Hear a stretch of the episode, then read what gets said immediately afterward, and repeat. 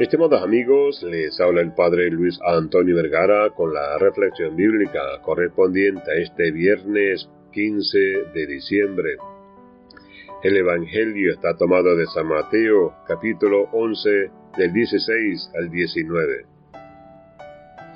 Este pasaje nos presenta la postura de las personas que escucharon y vivieron junto a Juan el Bautista y Jesús. Estas personas se negaban a comprometerse con los demás, evitando así cualquier tipo de responsabilidad o implicación. Sin embargo, esa misma postura puede ser reflejada en la sociedad actual, donde muchos no desean involucrarse en nada y prefieren mantenerse al margen. Pero como seguidores de Jesús, somos llamados a mojarnos, a estar dispuestos, a ser incomprendidos e incluso despreciados por nuestra fe y nuestros valores.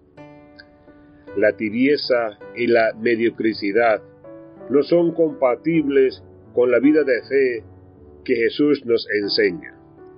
Él mismo nos invita a ser valientes y comprometidos, a no temer al rechazo o a la oposición es necesario abrir nuestros oídos y nuestros corazones para escuchar a los profetas de hoy, aquellos que nos hablan de la justicia, del amor al prójimo, de la defensa de los derechos humanos.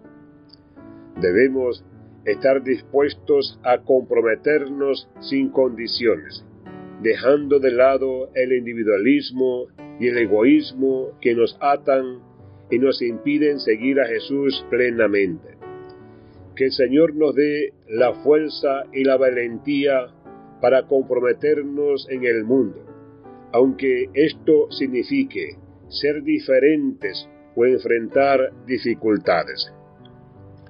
Que sepamos discernir la voz de los verdaderos profetas, aquellos que nos llaman a la transformación personal y social y que podamos abrirnos a la acción del Espíritu Santo, permitiendo que Él guíe nuestros pasos y nos impulse a ser testigos auténticos del Evangelio en nuestro tiempo.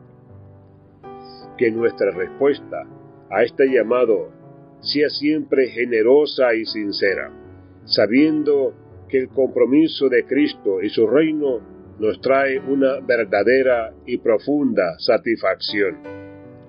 No tengamos miedo de involucrarnos, de ser diferentes, de ser luz en medio de la oscuridad. Que nuestro compromiso sea un reflejo del amor de Dios, que nunca se cansa de buscarnos y llamarnos a vivir plenamente en su amor. Que Dios les bendiga a todos.